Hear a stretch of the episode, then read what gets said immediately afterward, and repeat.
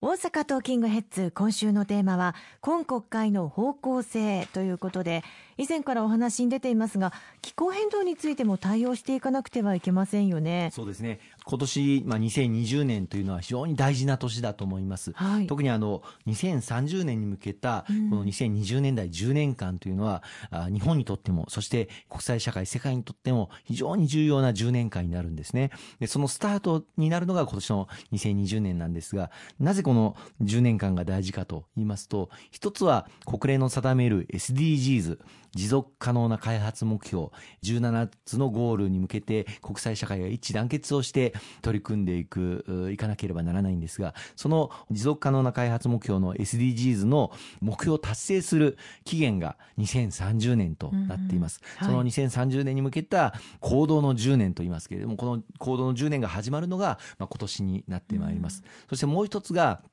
今おっしゃっていただいた気候変動、パリ協定というものがついに発行いたしました。まあ、残念ながらアメリカが脱退をしてしまった状況ではありますけれども、このパリ協定では二酸化炭素の排出量を、まあ、各国が協力をして排出量を削減をしていく。で、そのことによって地球の気温の上昇を2度以内に抑えていく。できれば1.5度以内に抑えていくという努力目標が規定をされています。このパリ協定の目標達成期限も2030年となっておりまして、この10年間の中で、この気候変動についても挑戦を力強く進めていかなければいけないと。そのスタート地点になるのが今年2020年になります。特にこの気候変動については、今日本は毎年のように大型の台風に襲来されて、大変大規模な被害を受けています。大阪も一昨年、台風21号で関空の連絡橋が被害を受けたりとか、あるいは多くの農家の方々がビニールハウスに大きな被害を受けたりとか、昨年年も台風15号、19号と東北あるいは東日本地域を中心にですね、大規模な河川の氾濫が発生をいたしました。まあ今日本はこういう意味で気候変動による被害国と言ってもいいんだというふうに思います。だからこそ国際社会が一団結をして協力をしていくそのリーダーシップを日本が取っていかなければいけない。まあ、年末の COP なんかで日本の対応はどんなのかということがいつも注目されておりますけれども、どの国よりも気候変動にに対して真剣に取り組む国として日本は旗を掲げていかなければならないと思うんですよね。特にあの日本は環境問題については大変高い技術力を持っています。こうした技術力を国際社会に展開をして世界のその気候変動に対する取り組みに協力をし貢献をしていくその役割が求められていると思います。毎年のように、まあ、大きな自然災害も起きていますし毎年のように復興復旧に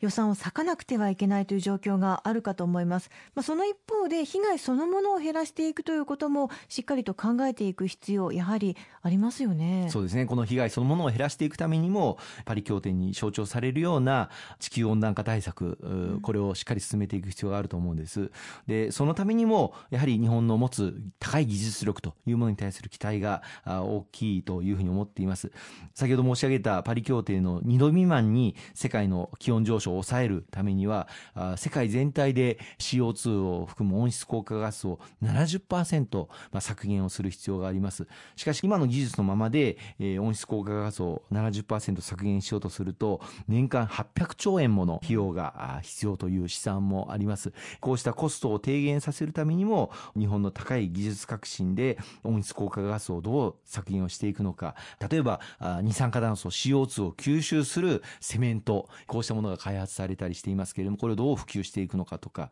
あるいは製鉄業は大変多くの二酸化炭素を排出していますけれども、はい、これを二酸化炭素を出さない製鉄業、この技術をどう作っていくのか、さらには二酸化炭素を大量に吸収する、まあ、藻、こういったものを原料にしたジェット燃料開発が行われていますけれども、こういったものを製造していく、日本としてこういったことに取り組んでいくということが大変大事だと思っています。またさらにはエネルギー構造の転換もあの進めていいかなければいけないと思うんですよね。火力に、まあ、大きく頼っている日本ですけれども、この火力発電ではなく、再生可能エネルギーに力、軸足をこれから移していかなければいけない。そのためには、蓄電池の開発、電気を貯める、この蓄電池の技術も日本は大変高いものがあります。昨年ノーベル賞を取られた吉野先生の成果にも見られますけれども、こうした蓄電池の技術力というものを世界に発信をしていく、さらに高めていく、うん、この努力が必要なんだと思いますね。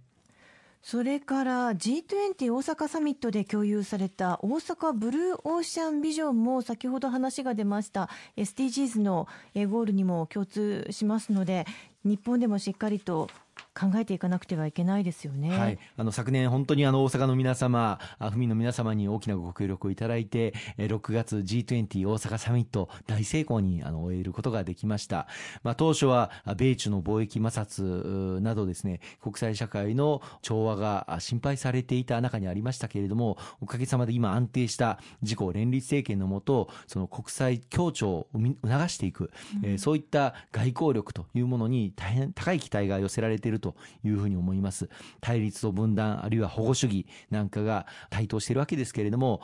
日本はやはり対話と協調によって、まあ、世界の平和と安定を促していく旗頭になってもらいたいという国際社会の期待が昨年の G20 大阪サミットでも寄せられまして、見事、まあ、大成功に終え、そして G20 サミットとしての首脳宣言、これもまとめられたところですし、また、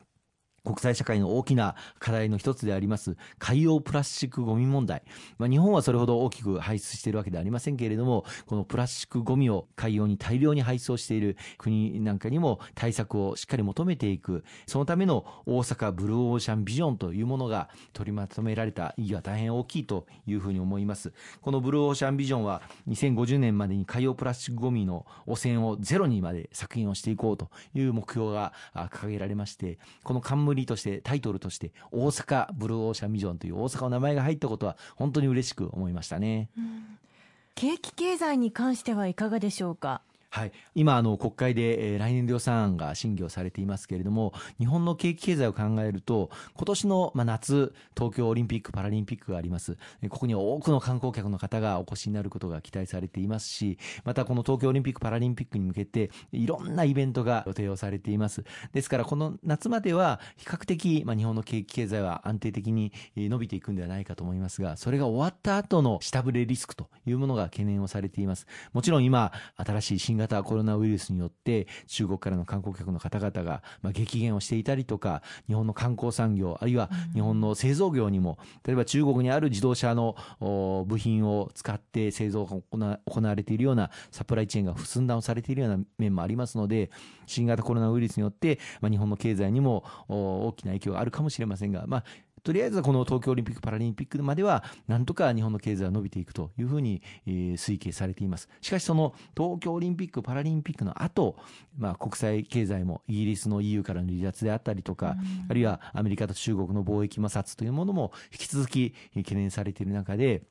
このオリパラ以後の日本の経済を力強く伸ばしていかなければならない。そのための予算が盛り込まれた来年度予算案が今国会で審議をされています。で今後のま日本経済を考えたときに一番大事になってくるのはやはり IT 化、AI や 5G といった新しい技術を使ってった情報化社会、ソサエティ5.0という、まあ、新たな、まあ、産業革命以来のですね、大きな時代の変化をどう日本がそれぞれの分野でおいて実装化していくのか、これが求められているというふうに思います。例えば農業や、あるいは災害からの復旧復興、インフラの保持、点検、例えば山中における高圧電線のメンテナンス、こういったことにもドローンや 5G というものを使うことができれば効率的にインフラ設備の維持更新をしていける。まあ、こうした様々な分野でこうした新しい技術をきちっと導入をしていく、実装化していくということが求められていまして、来年度の予算、あるいは制度の中にこうした施策が多く盛り込まれているということをご理解をいただければと思います。